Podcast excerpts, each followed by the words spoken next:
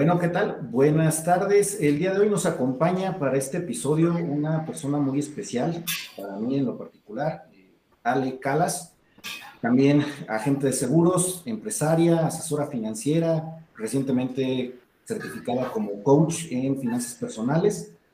Bienvenida con nosotros a este podcast Hablemos de Riesgos, Ale. Muchísimas gracias, este Aarón. Conociendo tu trayectoria, yo recuerdo que yo te conocí como coordinador de siniestros en Qualitas, con un excelente servicio, me quedan gratos recuerdos tuyos y yo te felicito por todas estas iniciativas que has hecho en redes. Eh, yo, como tú bien dices, este año estoy cumpliendo siete años como agente de seguros. Y cuando yo inicié esta carrera, pues no me imaginé siquiera lo que significaba ser un agente profesional de seguros.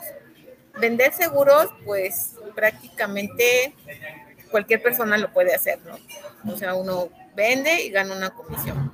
Pero dedicarse de manera profesional a esta maravillosa carrera, pues es otro rollo.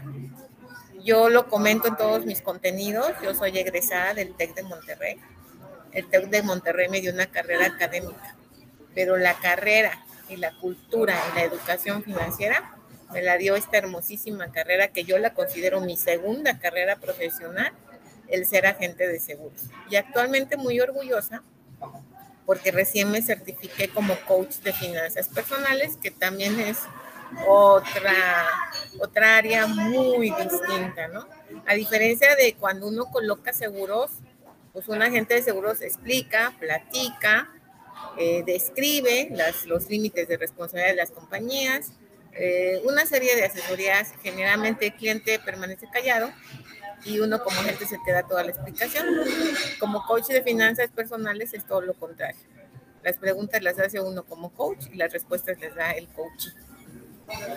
Oye, y a todo esto, ¿cómo es que te inicias en este sector? Eh, digo, al final todos tenemos ciertas historias diferentes de cómo iniciamos eh, como agentes de seguros, ¿no? Me ha tocado ver desde que los que empezaron hace 20, 30 años que no había otra opción, a los que deciden iniciar en esto por condición, ¿no? Tú, lo acabas de, de decir muy bien. Esta es una carrera que no es aspiracional o sea, nosotros en la serie de cursos que nos dan, eh, es, cierto, o sea, uno de niño no está pensando o deseando o le dice uno a los papás, de grande quiero ser agente de seguros. Uno le dice, quiero ser doctor, quiero ser abogado, pero no dice uno, quiero hacer un agente de seguros. Rotundamente no es una carrera aspiracional, precisamente por el gran desconocimiento que hay de la importancia que tiene la figura de un agente de seguros como un intermediario entre la compañía y el asegurado. Ese gran desconocimiento es tanto para los que estamos en el, en el sector y sobre todo para el público consumidor. Nos ven hasta el día de hoy, créame, a mí me pasa mucho, seguramente a mis compañeros, eh, cuando uno hace una llamada, quiere prospectar, yo tengo amigos que dejan de verme con simpatía cuando yo les digo que soy agente de seguros. Y lo mismo hice yo, contestando tu pregunta. O sea, por jamás en la vida pensé que yo iba a ser agente de seguros. Realmente me convertí por accidente. Yo venía viviendo una situación terrible con mi empresa privada después de tener un negocio de florería durante 30 años por situaciones personales, de extorsión, una serie de agentes externos hacen que uno, como empresaria, en mi caso, tuve que cerrar precisamente por esa falta de cultura financiera. Yo no tenía eh, blindado mi patrimonio, no tenía asegurado el, negocio, no tenía yo seguro de vida, no contaba con un plan de ahorro, cero cultura financiera y cero cultura del seguro. Entonces, en esas condiciones tan vulnerables, alguien me escoge, mi promotora me escoge y me dice, oye, yo ti muchas cualidades para ser agente de seguros, y yo créame, en ese entonces le dije, mira, aquí en Oaxaca, los que nos estén oyendo, escuchando aquí en Oaxaca, pues las memelitas son muy ricas, son muy socorridas. Yo le dije, prefiero poner un puesto de memelas en la esquina, prefiero vender memelas antes de ser agente seguro, precisamente por la ignorancia, por el gran desconocimiento que tenía yo de lo que es un agente profesional de seguro. Y así me convertí en agente de seguro. Por puro accidente y por el reto de, de, de, mi promotora de decir, si puedes, ok, los retos me gustan mucho, y así empecé. No crean que porque me gustara, no crean que porque lo escogí, al revés, me escogieron.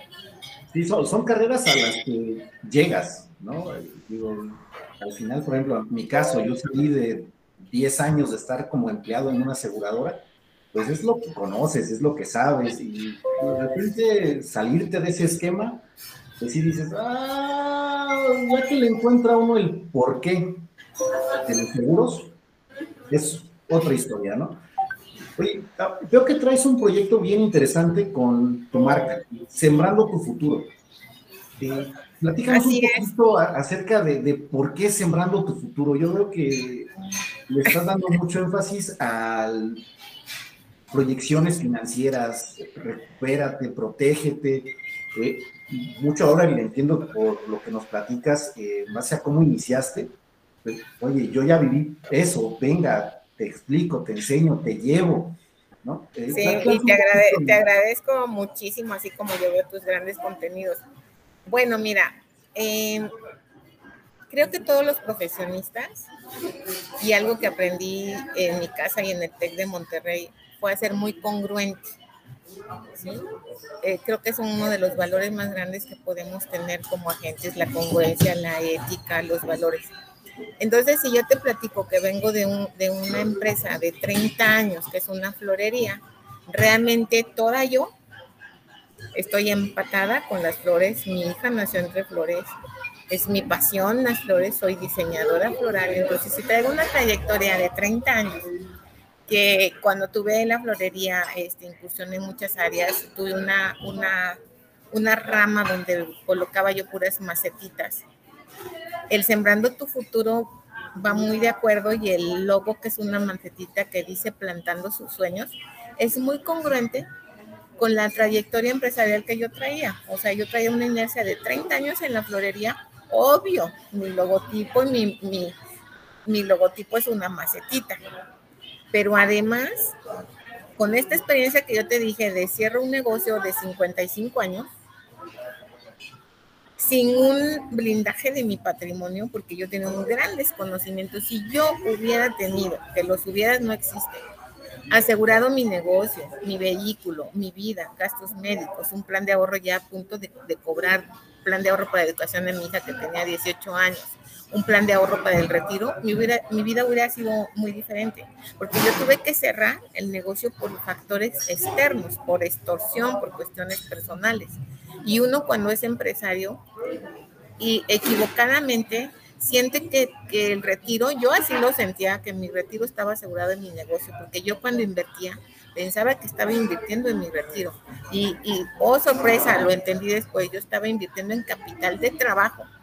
Mientras no se tenga blindado el patrimonio y no se cuente con un ahorro líquido para situaciones como estas, o mientras no cuenten con un fondo de emergencias, que todos, por cierto, lo debemos de tener, un fondo de emergencias es tener cubierto mínimo tres meses o seis de los gastos mensuales, porque pueden surgir todas estas cosas y, y yo me quedé no en cero menos algo. Entonces, por eso traigo esa inercia, esa gran experiencia, entonces pongo una macetita y pongo sembrando tu futuro, porque soy una convencida de que nuestro futuro lo construimos en nuestro presente cada persona. Yo, Alejandra Calas, construyo mi futuro y mi patrimonio para el retiro peso sobre peso. No me lo va a dar papá gobierno, no me lo va a dar una herencia de la tierra rica. Sería maravilloso, ¿no? Pero tampoco puedo estar aferrada como los millones de mexicanos que somos a sacarme el melate o la lotería.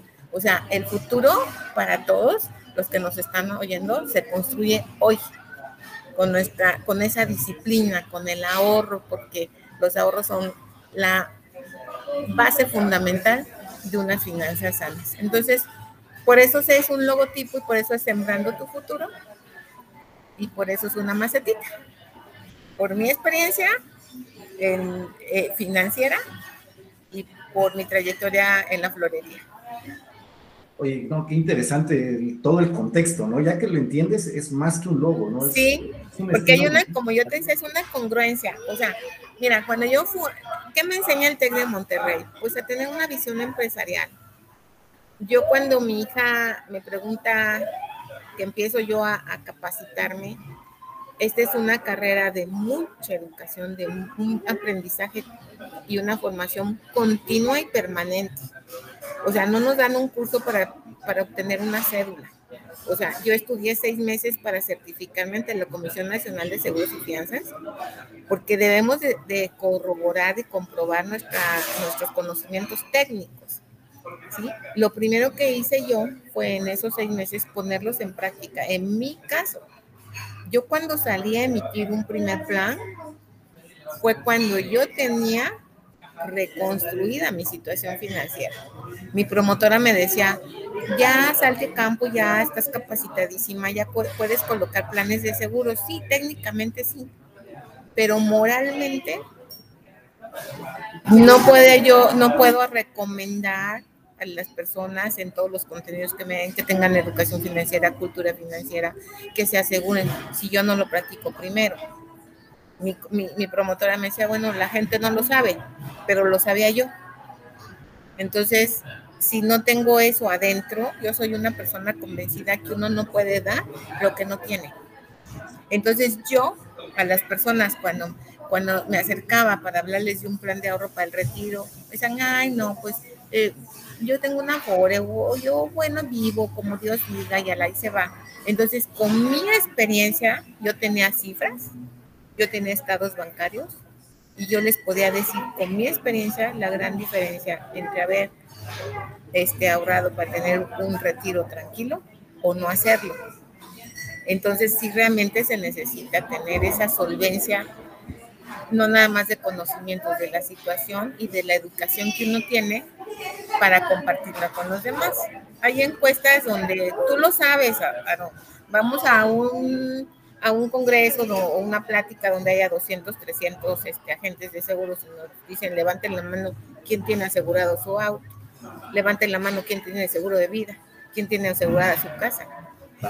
Y en grupos de agentes de seguros vemos que muy pocos. y hay muchos compañeros que comercializan, pero no creen en el producto. Sí, yo represento a muchas compañías aseguradoras y quiero que sepan que soy cliente de cada una. Tengo muchos seguros porque creo en ellos y además pruebo a todas mis compañías porque yo las promuevo, pero también como, como cliente puedo saber qué servicio da cada uno para siempre darles lo mejor a mis clientes. Exacto, ¿no? Y probarlo de primera mano, ¿no? oye, ¿qué me estás vendiendo? Mira, yo aquí tengo mi respaldo, yo, yo, yo estoy consiguiendo esa tarifa, ¿no? Sí. Oye, y hablas mucho eh, en tus redes sociales acerca de salud financiera, educación financiera, planeación financiera y en algunos casos ya digamos la utopía de libertad financiera. ¿Por dónde podemos empezar? ¿Qué es más importante? ¿Por dónde podemos empezar? ¿La salud o...? Mira, eh, si uno estudia y lee a muchos autores, si ustedes leen a Tony Robbins, su último bestseller que es Lo máximo es dinero, gana el juego, él habla de diferentes peldaños, de diferentes escaleras, ¿no? Para lograr la famosísima verdadera libertad financiera. Y él habla del primer peldaño que es sobrevivencia financiera. Cuando una persona con sus ingresos solamente cubre sus gastos, que es el común denominador, al menos en los mexicanos, ¿sí? Los mexicanos ya nos sentimos felices con salir a tablas, ¿sí? Porque llegan nuestros ingresos mensuales y se nos van en los gastos. Ya nos sentimos tranquilos aunque no nos sobró, pues salimos a tablas. Cuando muchísimos, siempre vamos en, saldo negativo. ¿sí? Las personas asalariadas, antes de que llegue su quincena, ya la tienen súper gastada y súper comprometida. Entonces hay que recurrir al endeudamiento, hay que recurrir a las tandas, hay que recurrir a los familiares, préstame la siguiente quincena te pago. Entonces siempre hay un, se viene arrastrando un déficit. ¿Qué es la libertad financiera? yo te podría decir con los conocimientos que acabo de, adquirir como, como coach de finanzas personales. ¿Y por qué lo hice? Porque como agente de seguros, pues voy a hablarle a los clientes de los productos que yo conozco, de todo el ámbito asegurador, pero siempre cuando yo me siento con un prospecto y hago diagnóstico, eh, quiero llenarme conocimientos para darles de veras una respuesta integral a sus necesidades. ¿sí? Y mucho de que las personas no compren seguros, aparte de la cultura, de la cultura del, del seguro que no tienen, es ese miedo, ese miedo, ese desconocimiento y ese miedo a tener gastos de más y no poderlos pagar. Muchas personas no adquieren seguros porque se confrontan a sí mismos, primero en reconocer que no tienen ningún apartado para un seguro. Luego, el confrontarse con uno de que muchas veces las personas, hay personas que representan un cierto nivel de vida o cierto estatus y que se la viven esforzándose por pagar el auto que tienen, aunque no puedan pagar el seguro y que puedan traer ropa de marca cuando no pueden pagar un plan de ahorro para la educación de sus hijos, cuando les compran muchos juguetes, pero no, no tienen un futuro asegurado. Y entonces la libertad, esto me obliga a mí a seguirme preparando, porque hablo tanto de la cultura y de la libertad financiera. Te la pongo muy fácil, este Aaron. La libertad financiera la vamos a tener todos, porque además debe ser una obligación para cada ser humano. No es opcional todos, todos debemos de tener libertad financiera y no está en función de los ingresos, no está en función de los montos, está en función de acá, de nuestro esquema, nuestro, nuestro encuadre de creencias. Y resumiendo, la libertad financiera la puede tener una persona que tenga ingresos mensuales de 3 mil, de 5 mil, de 15 mil, de 20 mil o de 100 mil. Porque, ¿qué significa? La libertad financiera es cuando siempre vas a gastar menos de lo que ganas. ¿Sí? y eso es, como el negocio. Sí, eso es hábitos, eso es esquema de creencias y eso es una gran disciplina.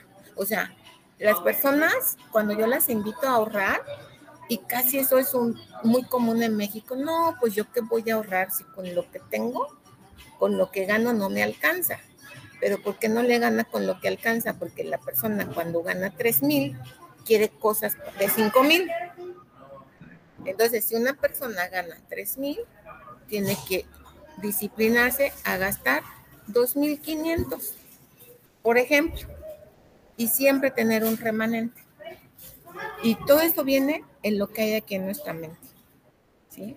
Porque las personas se, hay mucha autocompasión, yo gano muy poquito, no puedo, no, yo no tengo derecho, no puedo aspirar a una zona mejor donde vivir, una casa mejor, un mejor coche. ¿Quieres eso? ¿De verdad lo quieres? Pues genera más ingresos.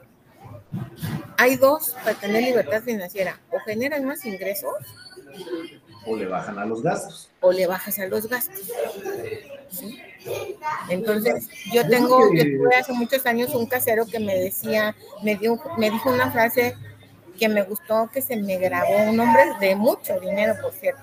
Me decía, mírale, cuando yo tenía para comer frijoles, pues comía frijoles, pero no pretendía yo comer caviar cuando nada más me alcanzaba para frijoles.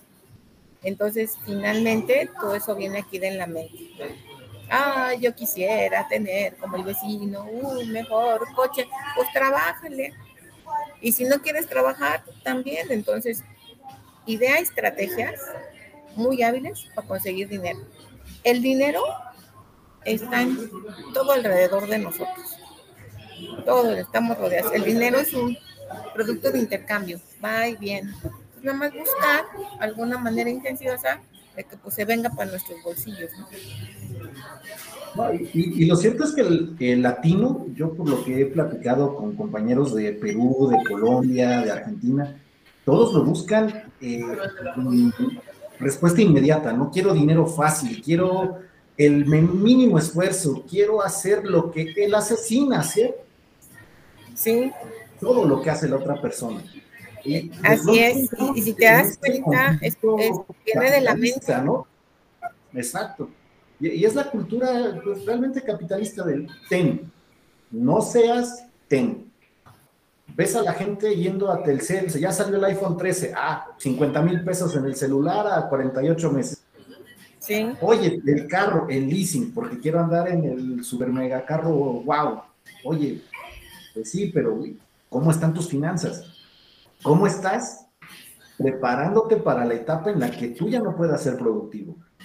Y, eso es lo que me gusta de, tus publicaciones, porque no es nada más un tema de, oye, mira, yo vendo seguro. No, no, no, este es un tema de, oye, a ver, eso es para que te ordenes tú, ordena tu casa, ordena tu cartera, ordena tu estilo de vida. Vas un pasito más allá. Y, eso me agrada de, tu, propuesta realmente, ¿no? sí, sí, porque es buscar un, mira, eh, estamos viviendo momentos y más, más se ha marcado después de la pandemia donde antes de la pandemia vivíamos de una manera, el mundo, nuestra era ya cambió después de la pandemia. Y nos hace ver la pandemia que en un momento determinado ni la edad ni la cantidad de ingresos funciona a la hora de que este virus le dio a gente joven, a gente mayor, a gente pobre, a gente con mucho dinero y que todo nos puede cambiar de un momento a otro. Estas situaciones como esta que estamos viviendo sirven sí, para no estarte quejando, para, al contrario, para mostrarse más agradecidos todavía con la vida que, de los que todavía estamos y tomar este aprendizaje de los que ya se fueron, porque estamos obligados en nuestra nueva era a elevar nuestro grado de conciencia, a fijarnos más en el ser que en el tener, porque después de pruebas tan duras como esta, donde la gente estuvo igual de vulnerable con dinero, con carrazos, con propiedades, con ropa de marca, igual que las que no lo tenían o gente mayor o gente menor. ¿Cuál es el compromiso como sociedad? El ser mejores después de esto y el trabajar mucho el ser, el ser más que el tener. Entonces, cuando se logra un equilibrio, porque también hay gente que se va por el otro extremo. Yo, yo me topo a gente, pues ¿para qué me aseguro? Si ya con esto que pasó, cualquier día, hoy estoy, ya mañana no estoy, ya no tiene sentido. O sea, tenemos la obligación, mientras con el don de la vida, de saber qué hacer con 24 horas que nos regala Dios cada que abrimos los ojos, ¿no? Y lo cierto es que ni las 24 horas están garantizadas. Sí, porque ahorita tú y yo estamos hablando, ¿no? Y no sabemos si mañana este, estemos. Entonces, esto nos obliga, de veras, este, volviendo al tema de seguros, son de la mejor instrumento, son el mejor instrumento que hay para blindar el patrimonio. ¿Cuál es la mejor manera de que protejas tu patrimonio más grande, que es la vida? Con un seguro de vida. ¿sí? Porque hay personas que todavía siguen pues, creyendo que un seguro de vida es un seguro de muerte. Es un seguro de que los beneficiarios son los que van a gozar, que también es muy válido porque es un acto de amor. O sea, yo estoy pensando en que si yo soy el proveedor, ¿qué va a pasar con los que se queden? Pero también para gente joven donde aplica la, cobertura de incapacidad, es muy importante contar con un seguro que en vida le pague a la persona la suma asegurada para hacer frente a cualquier eventualidad que se presente, ¿no? Sí, y, como este pueden haber muchos ejemplos de seguros. Tenemos la bondad, ¿no? Del seguro, te cubre no solo el fallecimiento, te cubre un esquema de ahorro, un esquema de prevención, un esquema de accidentes, pérdidas orgánicas, invalidez, varias cosas que de pronto se pierden de vista entre todo el ruido del seguro, la mala fama de algunos compañeros, las malas prácticas de otros. Todo eso, en lugar de ser algo que fomente, pues desafortunadamente ha reducido la cultura, sobre todo en, nuestro país, ¿no? Hay, hay otros países como Chile, donde la cultura del seguro es ya una cosa de generaciones, pero aquí en México apenas vamos dando los primeros pasitos, generando pues los procesos de responsabilidad social de las aseguradoras, los, controles eh, institucionales que se están llevando, prevención de lavado de dinero, que ahorita está muy, muy, muy enfocada las aseguradoras en ordenar esa parte, ¿no? Porque han visto que también, eh, pues, el mal uso que se les ha dado de pronto en el sector. Eh, y veo que también estás involucrada eh, en otro proyecto bien especial, eh, esta parte del programa de regeneración, pluralidad para las causas de, México. Este proyecto, de, de, qué se trata? Yo he visto algunos videos y realmente tocan algunos temas muy buenos, muy interesantes. Sí, sí, son. en este canal de, de regeneración con el licenciado Castellanos, Raúl Castellanos, que es el titular, nos invita y nos da la oportunidad, porque este, tú ves el programa, ¿no? Sin abierto a todos los temas, sin ningún prejuicio. Tiene un eslogan que es este, ¿cuál es el eslogan de, o sea, sin miedo a tratar cualquier tema, no, no tiene una inclinación partidista ni, nada. Entonces nos dan el espacio para, para compartir cultura financiera. En este programa, el primero yo recuerdo que hablo antes que nada, antes de abordar seguros, es de cultura financiera en general. Hablo primero de la gran, de, de, podernos poner, eh, o sea, tener muy clara la gran diferencia que hay entre educación y cultura financiera. La educación financiera la se adquiere en los cursos, en el internet, la Conducir tiene cursos de educación financiera en las escuelas, pero nos dan conocimientos técnicos en todas las escuelas sabemos que debe haber, debemos hacer un presupuesto, debemos hacer una planeación, que un sueño sin aterrizar pues es un castillo en el aire, que se va, en fin. Pero la gran diferencia es que cuántas personas tú conoces. Hay actuarios, hay economistas, licenciados en economía, con, con menciones honoríficas, con maestrías, con doctorados, con las finanzas destrozadas. ¿A qué se debe eso? A que esa educación financiera, esos conocimientos técnicos, debido en muchos de los casos a su encuadre de creencias, a cómo fueron formados en niños, no cristalizan sus finanzas porque si bien tienen la educación financiera, no hay una cultura financiera. Y la cultura financiera viene de casa, viene de generación en generación, viene de los hábitos que nos forman desde niños y lo más importante, viene del ejemplo que estamos viendo en el actuar de nuestros padres o de nuestros abuelos cuando es el caso. Viene de lo que un niño escucha y ve que hacen sus papás. Si un niño, y eso es cultura financiera, entonces muchas gentes que eh, eh, estudian y tienen posgrados y todo, que te repito, vienen de economías, ¿por qué tienen las finanzas destrozadas? Por su encuadre de creencias. Porque desde aquí traen repetidos y los juicios que se hacen hacia el dinero de lo que hoy hace niño, ¿no? Y hay muchas personas que dicen, el dinero es muy canijo para ganárselo, cuesta mucho trabajo, el dinero nunca alcanza, la, gente, el dinero hace, vuelve mal a las personas, más vale pobre pero contento, que rico pero sufriendo. Entonces, crecemos escuchando eso y viendo, viendo en casa este, el actuar de los papás si uno no ve de niño a un papá y a una mamá que se sientan juntos, porque los presupuestos se deben de hacer juntos, el, del dinero se debe hablar entre los hijos, decir, ok, mira, tu papá y tu, papá y yo, o la mamá y, el papá, nos sentamos a hacer un presupuesto, tu papá gana tanto, yo me voy a sujetar a los gastos, vamos a programar que se va a comprar esto para, para la escuela y esto, hablar del dinero como es involucrar a los niños. Sí, quitarle ese estigma. aquí está tu cochinito y gánatelo. La cultura financiera viene desde niño. Un niño no debe de trabajar, pero sí ponerle actividades que le hagan este, ganarse el dinero y sobre todo dar el valor que tiene.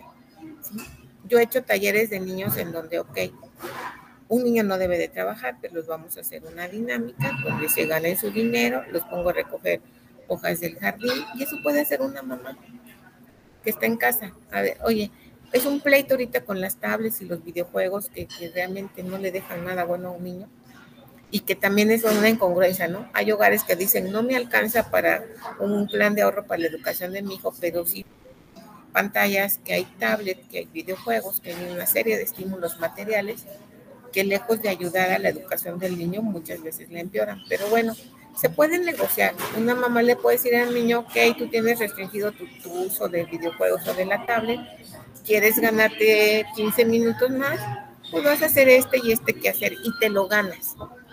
¿sí? O bueno, vas a ayudar a trapear y ya está tu cochinito y te lo ganas. Porque eso es desde pequeños. ¿sí?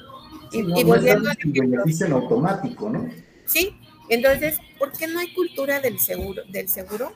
Porque no lo tenemos en casa porque, porque crecemos de niños viendo que el papá tiene una camioneta o, la, o hay dos coches en casa y se compran el carro, pero no lo aseguran.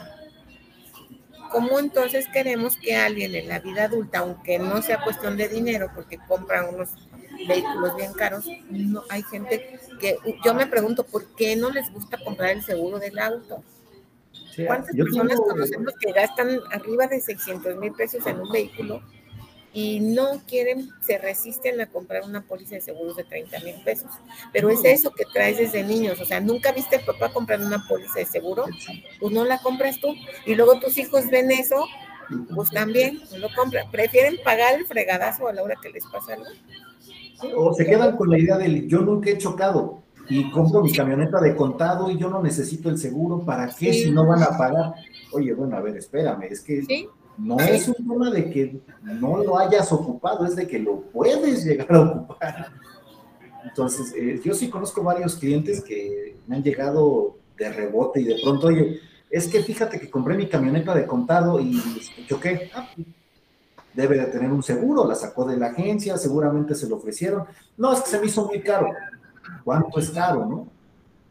No, es que me costaba 15 mil pesos, 18 mil pesos, 20 mil pesos. ¿Y cuánto va a pagar de la reparación y el daño?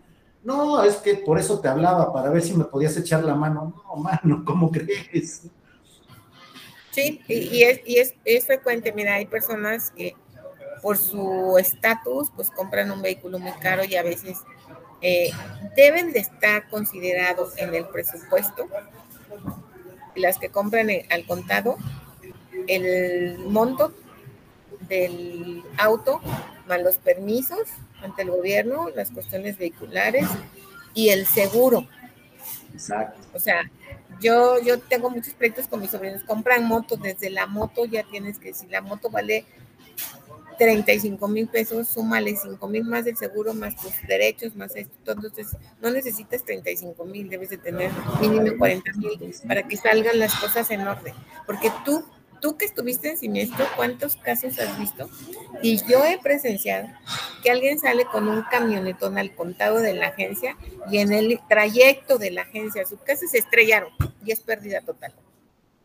¿Sí? Acabadito de comprar, sin llegar siquiera a su casa. Y en muchos de los casos que se daña el vehículo, pero ¿cuántos más es que ya causaron un daño en tercero?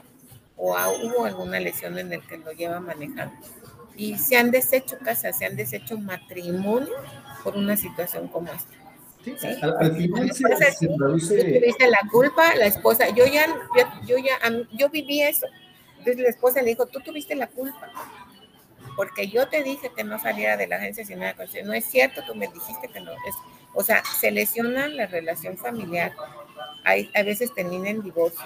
Si hay un lesionado, un muerto, Dios no lo quiera, ¿cuántos casos tú has vivido de gente que se transforma su vida?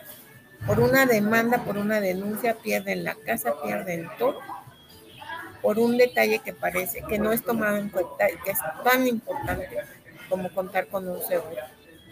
Exactamente, y, al final se traduce a la protección financiera porque es, patrimonio, estamos hablando ya no de pesos, estás hablando del patrimonio, de, del beneficio para ti, para tu familia, para tu legado, por si lo quieres poner a ese grado. Sí, totalmente.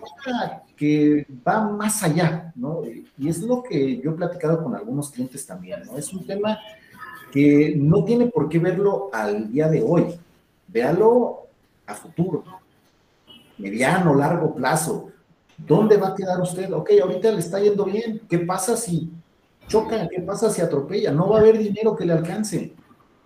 Sí, es que mira, volviendo a los programas, pues nosotros empezamos con ese, hemos hablado de las características de un seguro, de las figuras, de las instituciones que conforman el sector, de las consecuencias, de ejemplos reales, de que los, los siniestros tienen un proceso. Hay gente que dice, la aseguradora no me respondió porque desconocen que hay un proceso para todo, que es un sector muy seguro en nuestro país. Y este, hemos hablado en el programa de las fintech, de la inclusión financiera, hemos dado este, indicadores económicos. Las personas, o sea, ¿cómo podemos tener esa cultura financiera que tanto falta hace?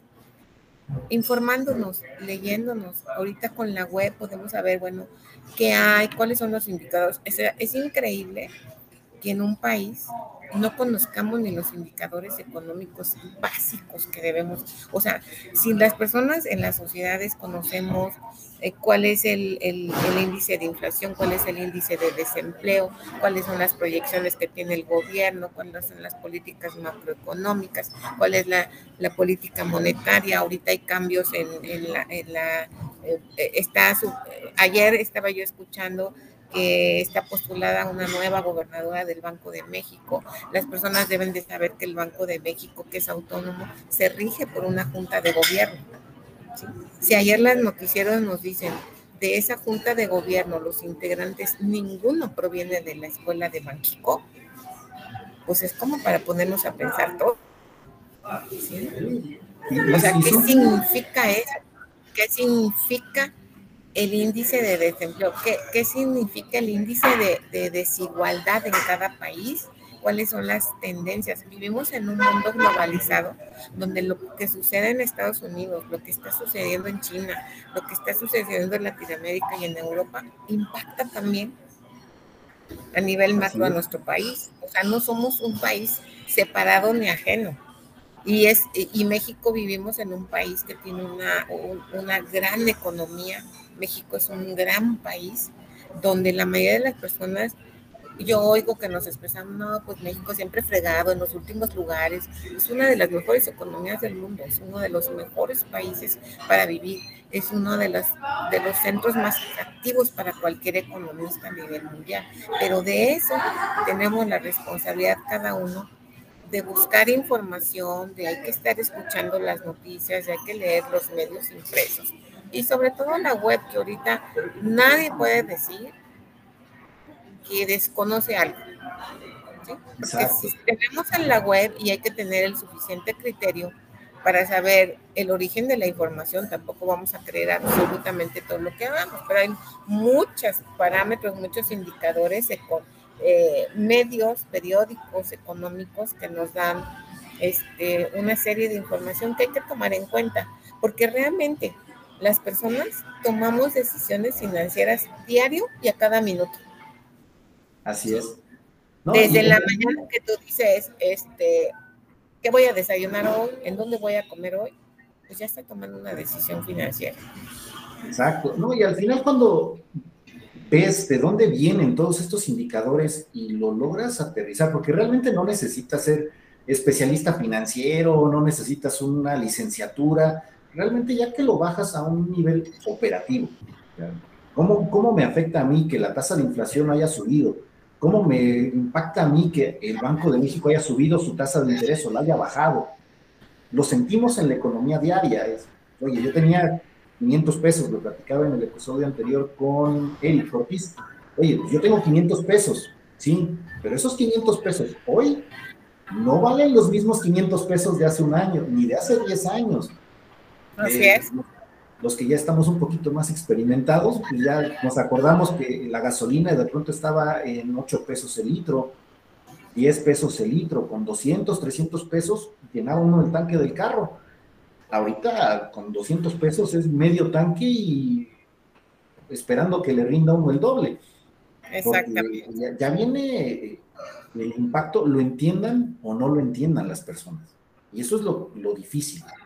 Eh, ayer estaba, los indicadores que mencionabas, hay uno que sacaron de la, tasa real de interés contra la inflación y México está mejor que Estados Unidos. Tenemos una tasa real del menos 1.7, cuando Estados Unidos anda en menos 6. Sí, ahí, realmente es el, la fuerza de, de, la moneda, ¿no? La fuerza del dólar. Pero sí, ahorita en un rendimiento en Estados Unidos, pues les están dando cero, cero por ciento de rendimiento, menos algo.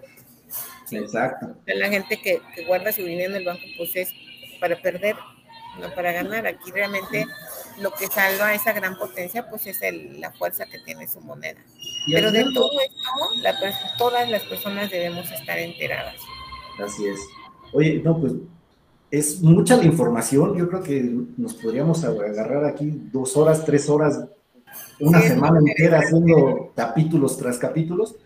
Eh, eh, pero es mucha la información, es mucho el, contexto que necesitamos como personas para poder trabajar esta parte de la educación financiera, pasarla a nivel cultura financiera, para bajar la salud financiera y eventualmente llegar a la tan afamada y tan buscada libertad financiera, ¿no? Sí. Eh, yo te agradezco mucho el tiempo, Ale. Eh, recuérdanos dónde te podemos localizar, teléfono. Sí, correo, cómo no, soy Alejandra Cristina Morales Calas, agente de seguros y actualmente coach de finanzas personales. Me encuentran en 951 198 3593. En redes me encuentran como Sembrando tu Futuro, en Instagram como Sembrando-tu Futuro y para los que quieran anotar, mi correo electrónico es acmcalas81 arroba Para todas las personas interesadas, eh, a partir del próximo enero, eh, si me mandan un WhatsApp o un correo, para las primeras cinco personas que me llamen de, de escuchar tu programa, les voy a regalar la sección, la primera sección de coaching de finanzas, que es la sección de diagnóstico que es apasionante. La vida de las personas cambia después de un coach de finanzas, de un coaching de finanzas personales. Yo les obsequio a los de tu programa cinco sesiones de diagnóstico. Hombre, muchísimas gracias. Ya lo escucharon, cinco sesiones para las cinco personas que se pongan en contacto con Ale. Ya dieron sus redes sociales, ya dieron su teléfono. De todas maneras, lo vamos a ver en el video. Por aquí lo vamos a anotar. Yo te agradezco mucho la participación en este podcast de Hablemos de Riesgos, Ale. de verdad, créeme que es un orgullo para mí contar con presencias tan impresionantes. Gracias, igualmente. igualmente, y hay mucho más que decir. Faltó lo de las metas, finanzas, en fin, hay mucho que decir, eso pero eso lo podemos ver en la sesión de diagnóstico del coach. Perfecto, Ale. No, pues muchísimas gracias. De verdad, eh, espero que pues, no sea la última vez que nos visitas aquí por el podcast. Gracias a ti. entrar en un tema ya de metas, finanzas, hablar un poquito más en este tema de coaching financiero, porque eso es un tema completamente aparte. Y pues, muchísimas gracias, Ale. Excelente fin de semana, de verdad. Gracias por haber participado con nosotros. Muchas este gracias. Muchas gracias. Hasta luego.